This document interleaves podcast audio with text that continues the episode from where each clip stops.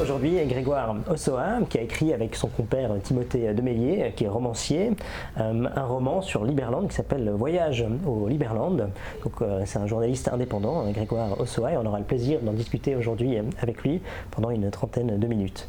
Dans un premier temps, on peut déjà vous poser la question, mais c'est quoi en fait le Liberland À quel moment ça arrive euh, oui, c'est une très bonne question pour commencer. le Liberland, c'est avant tout, au tout début, un site internet qui a été créé par euh, un Tchèque, euh, Jiří Krajbiš, euh, dans les années 2010. Jiří Krajbiš, c'est quelqu'un qui est donc d'idéologie libertarienne, qui vit à, Prague et qui est qui, qui, n'est pas à l'aise dans son pays, qui aimerait qu'il y ait plus de, philosophie libertarienne qui infuse. Il, en a marre, il a l'impression d'être oppressé euh, par tout un tas de lois, par tout un tas de taxes. Et donc, un, jour, il crée ce site internet qu'il appelle Liberland, et en fait, dans lequel il imagine ce que serait en fait un pays qui serait libertarien. Et donc, c'est au tout début, voilà, comme ça, une espèce de projet euh, de pays virtuel, imaginaire.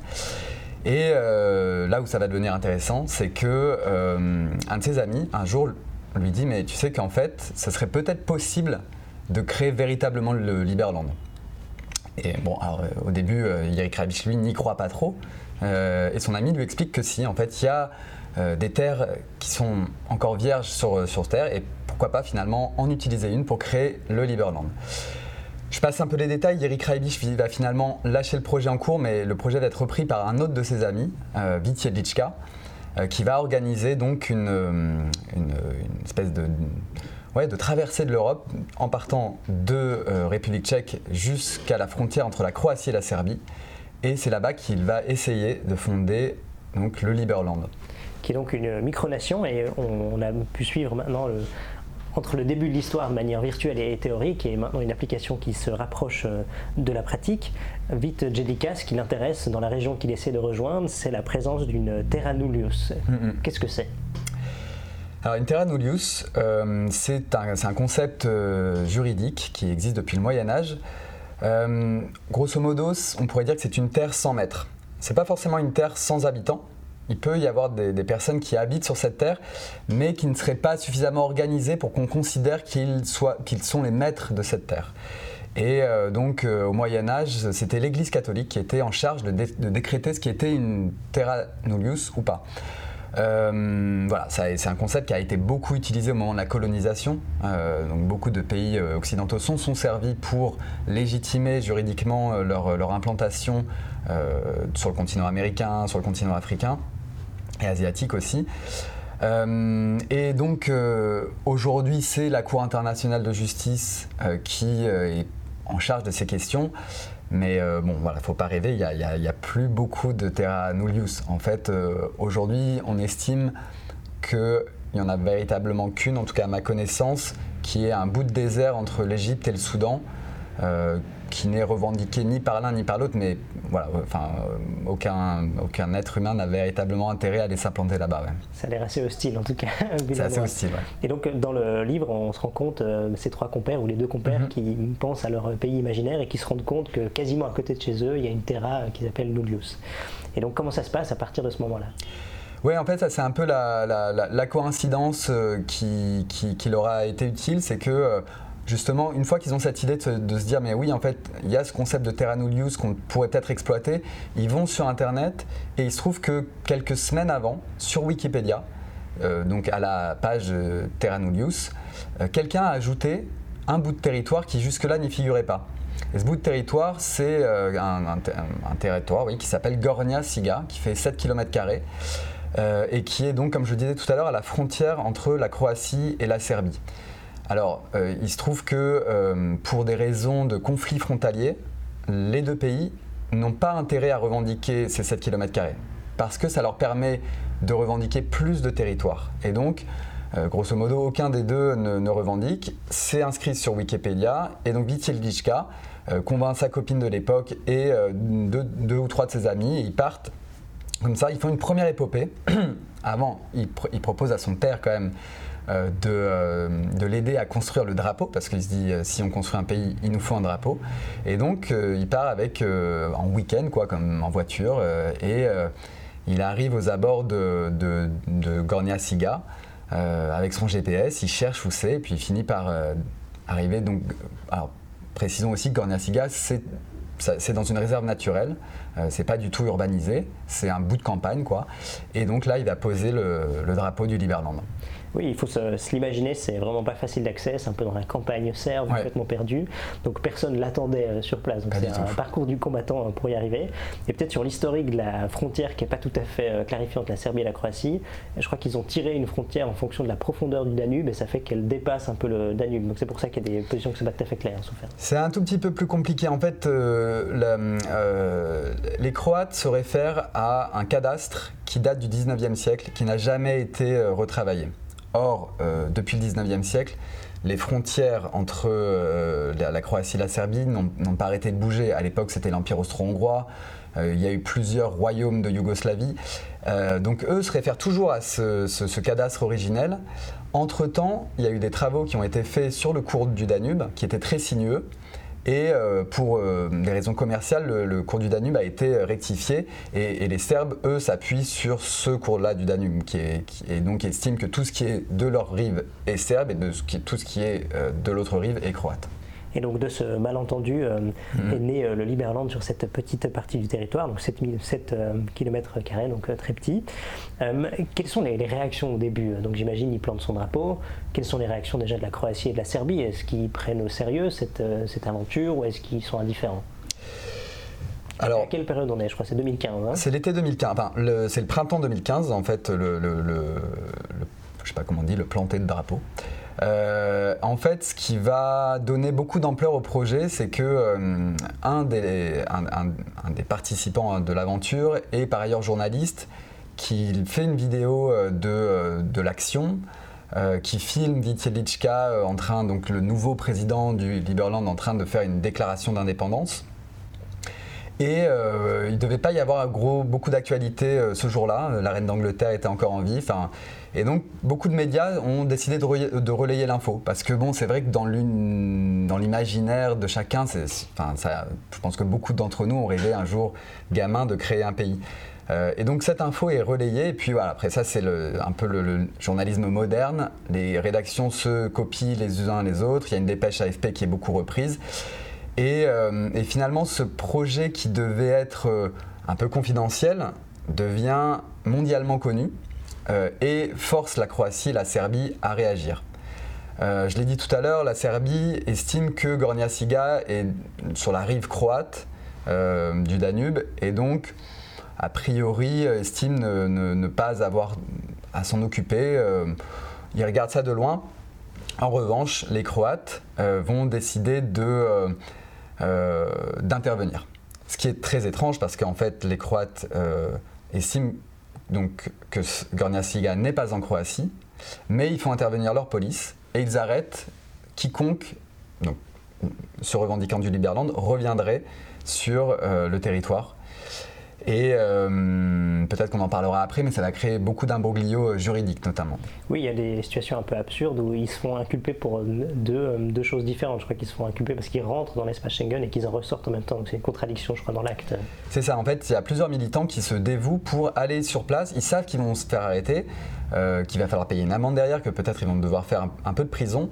Mais pour faire avancer la cause du Liberland, ils décident d'aller sur place, donc certains arrivent à y aller et à en ressortir, mais c'est vrai que la plupart se font arrêter par les douaniers croates qui, euh, patrouillent euh, sur le territoire.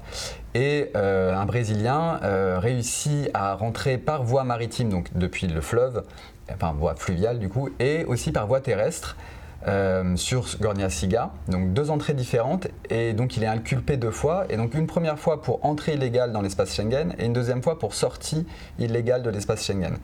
Et donc, euh, ça, ça reste un mystère qu'on n'a pas réussi à, dévoiler avec euh, mon collègue Timothée Demeillet, c'est que euh, se, saisissant de, cette situation juridique, le Liberland, enfin, les représentants du Liberland sont allés à la Cour européenne de justice pour essayer de débloquer cette situation. Ils ont arrêté en cours de route et on n'a jamais trop su pourquoi. On avait contacté le cabinet d'avocats, mais pareil, je pense qu'ils avaient ordre de ne rien dire sur cette question-là.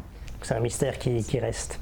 Dans, le, dans le livre, dans les premiers chapitres qui racontent la, création, aussi pourquoi ça vous a intéressé, on découvre des personnages qui sont hauts en couleur, qui sont d'un côté attachants, ils ont aussi des, faiblesses évidemment.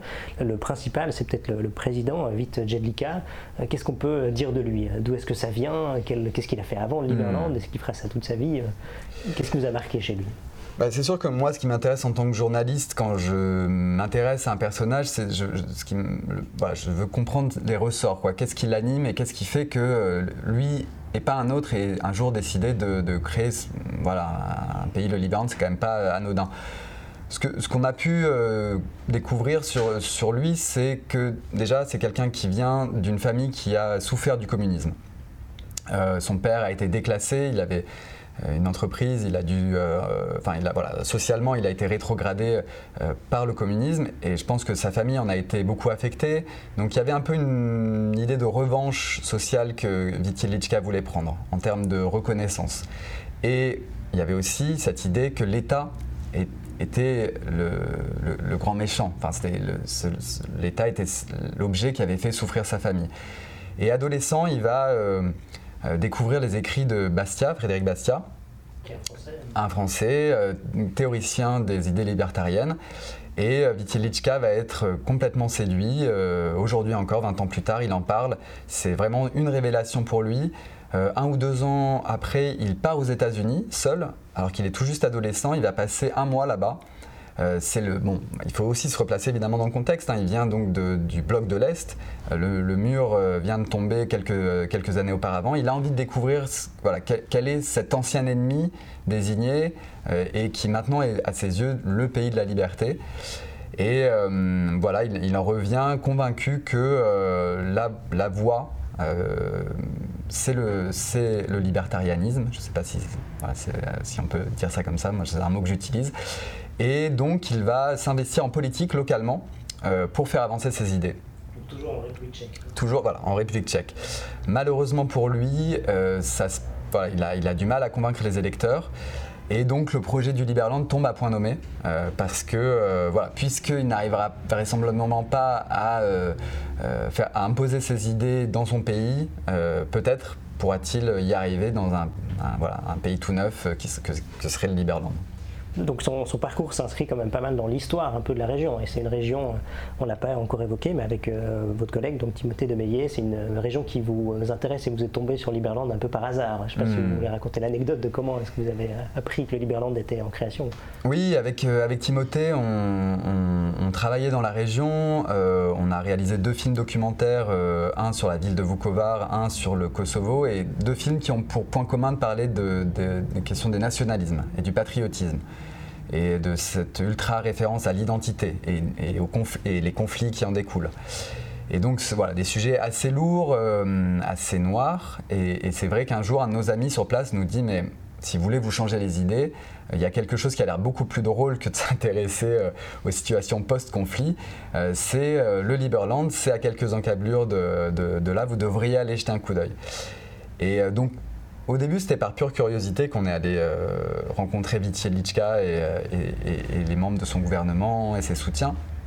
Et je pense que euh, ce qui nous a donné envie de continuer à, nous intéresser à ce sujet, c'est que on est, comme vous venez de le dire, dans une région très particulière. Je pense qu'on est dans la région d'Europe où il y a le plus de drapeaux par habitant.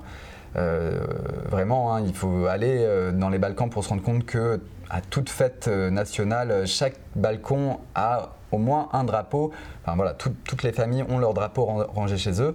Donc l'idée d'identité, de nationalisme est très importante. Et là, on voit débarquer quelqu'un qui, donc dans cet endroit qui est déjà très morcelé, veut rajouter un nouveau pays. Et en plus de ça, un pays qui n'en serait presque pas, en tout cas un pays qui, ne se réfère à aucune racine identitaire, au contraire, bien au contraire, un pays euh, où on, chercherait à éviter tout, euh, tout patriotisme et nationalisme. Oui, le, slogan c'est vivre et laisser vivre, c'est très ouvert. Et, Exactement. Et, et, vous avez raconté au début qu'au moment de la création, ce n'était pas forcément volontaire d'avoir autant de succès, mais ils sont très rapidement, je crois, dépassés par les demandes de, mm-hmm. visa pour devenir membre du Liberland. Donc je crois qu'ils visaient 20 000 en quelques mois et ils arrivent à 200 000 en un jour.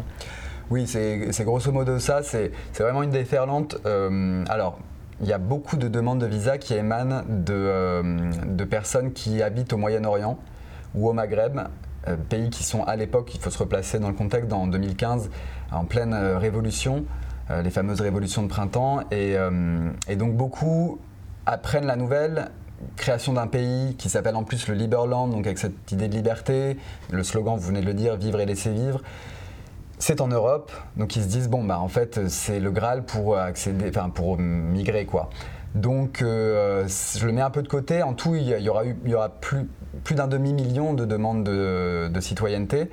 Euh, mais donc, une bonne partie, quand même, émane de, ces personnes-là. Euh, de personnes qui sont vraiment libertariennes et qui veulent aller au Liberland pour cette raison-là, on en compte plusieurs dizaines de milliers et, euh, tout le monde n'aura pas sa chance si jamais le, projet aboutit parce que euh, de mémoire, Vitiedlichka a fixé à 15 000 le nombre de citoyens qui pourront accéder au territoire. Donc l'exemple montre qu'ils sont peut-être un peu dépassés par le, succès tout au début. Euh, il faut s'imaginer, donc c'est 7 euh, km, il n'y a absolument rien sur place au début, donc ils débarquent absolument de, nulle part. Il y a déjà un tel succès. Est-ce que dans le livre vous expliquez les stratégies du début? Euh, Est-ce que vous pouvez les expliquer aux gens? Donc on crée sa hmm. micronation, son propre ah pays qui est reconnu par personne. Donc c'est un chemin du combattant. Déjà il faut aller sur place, on l'a vu, c'est compliqué, on se fait hmm. arrêter par la police. Et maintenant, quelle est l'étape suivante? Qu'est-ce qu'ils s'imaginaient faire? Initialement, euh, et ses compagnons n'ont pas un, plan très arrêté sur comment ça va se passer. Leur but, c'est d'abord de revendiquer le territoire. Il fallait, là, par contre, ils savaient qu'il fallait être très rapide. L'info venait de sortir, ils ne voulaient pas être doublés par quelqu'un d'autre, donc ils veulent être les premiers. A priori, ils sont les premiers. Et euh, ils disent qu'ils vont gérer l'afflux des demandes de nationalité par la suite, qu'ils vont... Euh, créer leur gouvernement. Mais vous venez de le dire, ils sont dépassés déjà par le nombre de demandes qui affluent, aussi de la presse, il faut gérer ça. Euh, et l'autre chose qu'il va falloir gérer, en effet, c'est sur place, c'est les arrestations par la police. Parce que eux n'avaient pas vraiment envisagé ça. Ils disaient la Croatie n'en veut pas, la Serbie n'en veut pas, donc on sera libre d'établir notre camp de base. Euh, c'est d'ailleurs ce que s'était dit aussi un autre personnage important des débuts du Liberland, Niklas Nikolaisen, euh, qui est le dirigeant de. Euh, j'en parle tout de suite parce que il, intervient très tôt dans l'histoire. c'est le créateur de Bitcoin Suisse, donc une banque spécialisée autour des crypto-monnaies. Et, et, lui, voilà, comme un peu a l'information par, par la presse et sent très vite que ça l'intéresse. Il est aussi d'obédience libertarienne, donc il, il a envie de participer au projet. C'est quelqu'un qui est assez aventurier dans l'âme. Oui, c'est un, personnage, hein, je crois. C'est un vrai personnage. Cheveux très longs, etc., assez grand, massif. C'est ça. Et euh, il aime bien poser avec des cigares, des, très vieilles bouteilles de vin, euh, des armes. Enfin, c'est quelqu'un qui, voilà, en tout cas, au moins dans, l'imagerie, euh, se, vit un peu comme un aventurier. Et en fait, dans la réalité, va un peu l'être, puisqu'il il va finalement prendre le rôle de capitaine de camp pendant ce fameux été 2015. Euh, ou plus que Vitielichka, c'est lui qui va organiser euh, le, campement. Alors, donc, on l'a dit, les Liberlandais ne peuvent pas accéder à leur territoire, ils sont donc en quelque sorte en exil du côté serbe. Et de là, euh, ils, accueillent donc toute bonne volonté qui veut aider le projet et ils échafaudent tout un tas de plans pour arriver à s'installer au Liberland. Donc ils retournent, au, début c'est assez basique, ils se disent euh, on va euh, y retourner et puis à un moment on sera suffisamment nombreux, la police pourra plus nous déloger. Sauf que ça se passe pas exactement comme ça, la police continue les arrestations et puis surtout le, gouvernement croate décide de faire monter les enchères. Euh, désormais pour faire libérer un, militant liberlandais, il faudra dépenser 10 fois plus. Je crois que c'était 150 dollars la caution au début, maintenant ça devient 1500, donc ça, commence à faire cher le projet. Euh, et puis certains sont en plus inquiétés pour trafic d'êtres humains. Enfin, donc là, les, militants liberlandais commencent à comprendre qu'il va certainement falloir changer de stratégie. Ils prennent peur aussi, tout simplement. Oui, tout à fait. Ouais. Personne n'a envie d'aller passer euh, plus de deux semaines dans les, dans prisons croates. Euh, et à ce moment-là, Niklas Nikolaisen se retire du projet.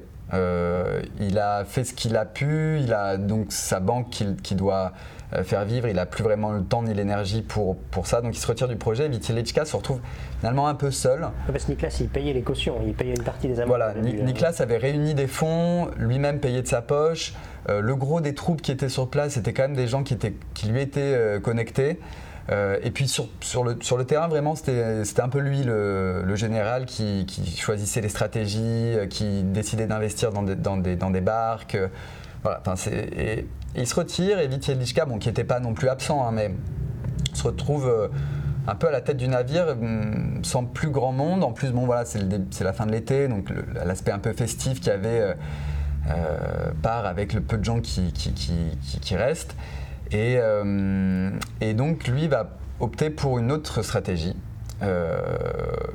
Je vais faire un petit, un petit détour par le, Montevideo en Uruguay, puisque dans les années 30, à Montevideo, il y a eu une, rencontre internationale pour définir les quatre critères qui font qu'un pays peut être reconnu en tant que tel. Donc il faut un, territoire, donc ça ils estiment l'avoir, c'est Gornia-Siga. Euh, il faut un gouvernement, bon ça c'est assez facile à, faire. Euh, a été euh, élu président, il a nommé des, ministres. Il faut bien s'entendre avec ses voisins. Avec la Serbie ça va, la Croatie c'est pas du tout le cas. Donc il dit il va falloir travailler sur cet aspect-là. Mais surtout, quatrième critère, il faut être reconnu par d'autres États dans le monde. Donc de mémoire, les, accords de Montevideo ne précisent pas combien, mais bon, il faut un certain nombre. Et donc là, il décide de parcourir le monde euh, à la recherche justement d'une reconnaissance internationale. Euh, donc il multiplie les contacts pour espérer être reçu euh, donc par des, soit des ambassades, soit directement par des États. Euh, on raconte dans le livre un peu toute cette, euh, ce tour du monde qui va le mener au maximum, on va dire, de, grandeur, entre guillemets, à l'investiture de Donald Trump. Il s'est murmuré qu'au euh, au moment où Donald Trump est devenu président des, États-Unis, il aurait été prêt à reconnaître le Liberland. Bon, finalement, je pense qu'il avait un peu dans la note à fouetter, il est passé à autre chose. Mais quand même, ça. il faut s'imaginer, donc il était, à, je ne sais pas à laquelle rangée, mais il était à l'investiture. Il était à l'investiture, il, est, donc c'est en fait, euh, les, États-Unis sont un pays euh, où les idées libertariennes sont, tout à fait reconnues et infusent beaucoup dans le Parti républicain. Et donc, euh, le, un des hommes forts du, du Liberland a ses entrées dans le Parti républicain et donc a pu faire inviter Vitielichka à l'investiture de Donald Trump. Voilà, ça, ça a été le, climax, on va dire, en, termes de reconnaissance internationale. Depuis, euh, continue à parcourir le monde et s'est rabattu sur des pays qui ont un peu moins de, d'importance dans le, dans le jeu géostratégique mondial, euh, notamment Haïti, où il espère qu'en échange de, euh, d'une aide humanitaire, il pourrait obtenir une reconnaissance euh, par Haïti. Donc, il y a un, pays très particulier par ailleurs. Donc, mais le, reste de ces tentatives sont des échecs, hein, donc il n'y a pas de pays qui le reconnaît. Euh. Pour l'instant, officiellement, aucun pays n'a reconnu le Liberland. Lui nous dit que, en fait, euh, il y en a qui seraient prêts à le faire, mais ils attendent d'en avoir suffisamment pour le faire. C'est invérifiable. On a essayé de contacter euh, plusieurs ministères, notamment en Amérique centrale. Pour l'instant, personne ne nous a dit qu'ils avaient reconnu le Liberland. Le seul pays qui a reconnu le Liberland est un pays qui est quand même un gros pays qui a 2 millions d'habitants, mais qui a la malchance d'être aussi un pays qui n'est reconnu par aucun autre pays dans le monde, c'est le Somaliland, euh, qui est une, euh, un, territoire qui a fait sécession de la Somalie euh, dans les années 90. Et est-ce qu'on peut dire que ce club des nations qui se reconnaissent entre elles est un club très fermé? Est-ce, qu'il y a d'autres exemples euh, récents qui ont réussi à se faire reconnaître facilement ou c'est toujours un chemin de croix qui est assez illusoire? C'est un, un, vrai chemin de croix. Euh, euh, vous avez parlé des micronations, donc les, femmes, même si le Somaliland est un peu plus gros, mais les micronations, il y en a beaucoup, beaucoup. il y a un bouquin, une sorte d'abécédaire de Graziano Graziani, un Italien, qui, les répertorie. Il y en avoir plus d'une centaine dans le monde aujourd'hui.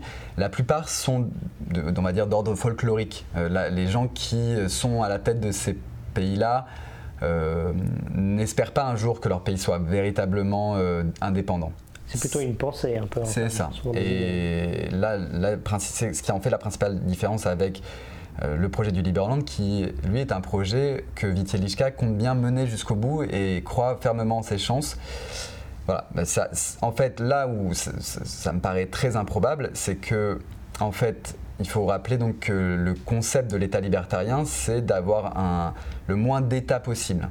Aller convaincre d'autres États que c'est une bonne chose pour eux de reconnaître un État qui ferait la publicité, enfin l'anti-publicité de, l'État, enfin, ça paraît pas jouable. Euh, ce serait se tirer une balle dans le pied pour plein de pays que de, se, que de reconnaître euh, ce qui représente leur, euh, leur adversaire absolu, quoi, on va dire. Donc il y, a une, difficulté administrative, mais aussi idéologique de, reconnaître. Moi, je pense oui, il y a une, difficulté idéologique principale. Après, voilà, que certains États en Amérique centrale ou voilà, en échange d'aide humanitaire puissent reconnaître, ça, peut s'envisager, mais ce sera, je pense, pas nécessaire. Quand on voit dans la même région, par exemple, un pays comme le Kosovo, euh, qui euh, aujourd'hui est reconnu que par la moitié des, pays de l'ONU. Euh, c'est un long sacerdoce pour le Liberland. Et face à l'échec de cette première stratégie, de se faire connaître, est-ce qu'il change de stratégie? Est-ce qu'il s'entête? Est-ce qu'il fait autre chose? Est-ce qu'il y, a une alternative au final? Il peut faire que ça peut-être En fait, euh, là, le Liberland, et le projet en tant que tel est une sorte de, creux parce que, en effet, comme vous l'avez dit tout à l'heure, cette stratégie diplomatique, elle n'est pas couronnée de succès pour l'instant. Et il y a peu de chances qu'elle le soit à court terme.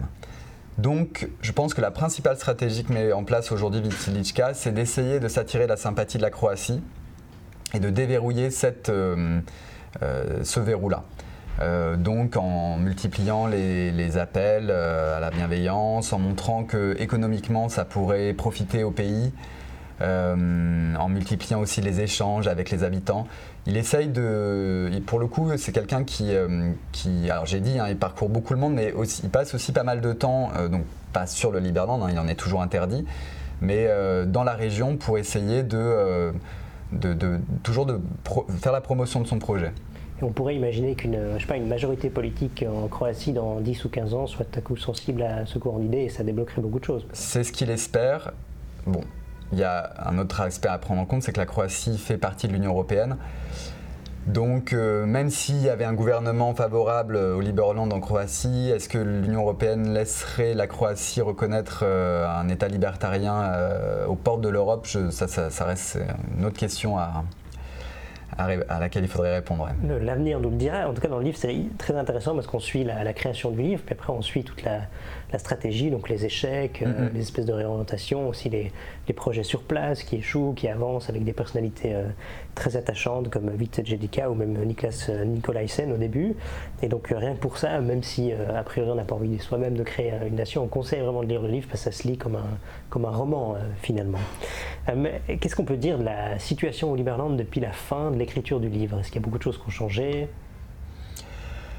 Il n'y a pas tant de choses qui ont changé euh, dans le sens où Vitielichka, euh, alors je ne l'ai pas dit, mais il faut, l'imaginer comme un, euh, un, multi-entrepreneur. En tout cas, quelqu'un qui a une idée par jour. Ce n'est pas étonnant que ce soit lui, parmi l'écosystème tchèque libertarien, qui se soit lancé là-dedans. C'est quelqu'un qui a toujours envie de monter des projets. Et donc ça, ça n'a pas changé. Il, il, est, il, a toujours plein d'idées pour faire vivre euh, le Liberland sur place. On peut citer un exemple, peut-être. Je crois qu'il a organisé un concours de Miss Liberland. Voilà, il y a les concours de Miss, il y a des concours sportifs. Euh, la dernière fois que nous y sommes allés, il nous avait présenté des, de sortes de maisons flottantes qu'il envisageait de tracter jusqu'à l'entrée du Liberland pour faire comme un siège de son propre pays. Enfin ça, les idées ne manquent pas.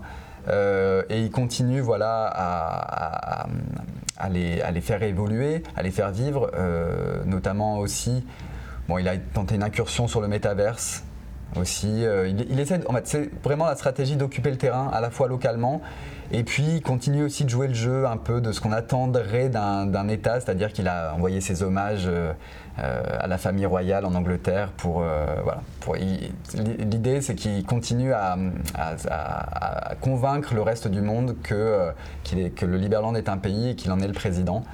Mais, mais voilà, ça, paraît, c'est beaucoup de mouvements, du coup, il se passe beaucoup de choses, et en même temps, ça paraît un peu figé parce qu'on ne voit pas par quel bout il pourrait un jour remettre les pieds au Liberland. Donc il faudrait un élément déclencheur pour réaccélérer l'histoire. Mm-hmm, exactement. Parfait, en tout cas très intéressant. On vous conseille à tous soit de vous rendre sur place si vous avez le temps. Chaque été, ah ils font un festival euh, d'été et sinon de vous y intéresser, de vous y plonger à travers le, livre de Grégoire Ossoa et de son collègue Timothée euh, Demeillet. Et à la fin de nos entretiens, on pose toujours une question à nos invités de nous citer un livre ou une œuvre artistique en lien de près ou de loin avec la liberté qui les a marqués au fil de, leur vie. Euh, si vous deviez en citer un, ce serait lequel? Alors, j'aurais pu en citer évidemment mille, hein, mais je vais prendre un tout récent, le dernier livre que j'ai lu qui s'appelle L'abolition des privilèges de Bertrand Guillot, j'espère que je dis bien son, nom. Bertrand Guillot s'est replongé dans les archives de la nuit du 4 août 1789 euh, nuit euh, qui a vu le vote donc, de l'abolition des privilèges, donc la, mise à bas du système féodal en France. Et euh, c'est un bouquin super bien écrit, court, très incisif, drôle aussi, et dans, lequel on suit donc, des députés qui étaient présents cette nuit-là et comment s'est joué ce vote et comment on a, mis fin aux privilèges en France. Euh, j'insiste aussi sur le fait que c'est un bouquin où tout est documenté, sourcé, euh, donc c'est pas un roman, c'est vraiment de la littérature du réel historique en tout cas. Et donc ça raconte comment l'abolition des privilèges a eu lieu avec les résistances, j'imagine, les débats qui ont eu lieu. C'est ça exactement, comment on, est dans les entrailles de, l'Assemblée qui est toute jeune, hein, euh, l'Assemblée constituante, et, et, comment en fait les, rapports de force, voilà, moi j'étais très intéressé par ça aussi, les, comment ça s'est joué en fait, comment à, un moment donné, bon évidemment le tiers état était ultra favorable à la, encore que pas forcément l'intégralité, mais euh, comment euh, ils ont réussi à faire passer cette, cette, euh, cette, loi auprès notamment donc de, de, ceux qui possédaient les privilèges, donc principalement les nobles et aussi le clergé à l'époque très intéressant. Donc on vous conseille également cette lecture en plus de Voyage au Liberland. Merci beaucoup pour cette eh ben, Merci à vous, c'était super intéressant. Pour manquer aucun de nos contenus, n'hésitez pas à vous abonner à la chaîne et à activer la cloche. Pour infuser la liberté, n'hésitez pas à partager nos vidéos autour de vous.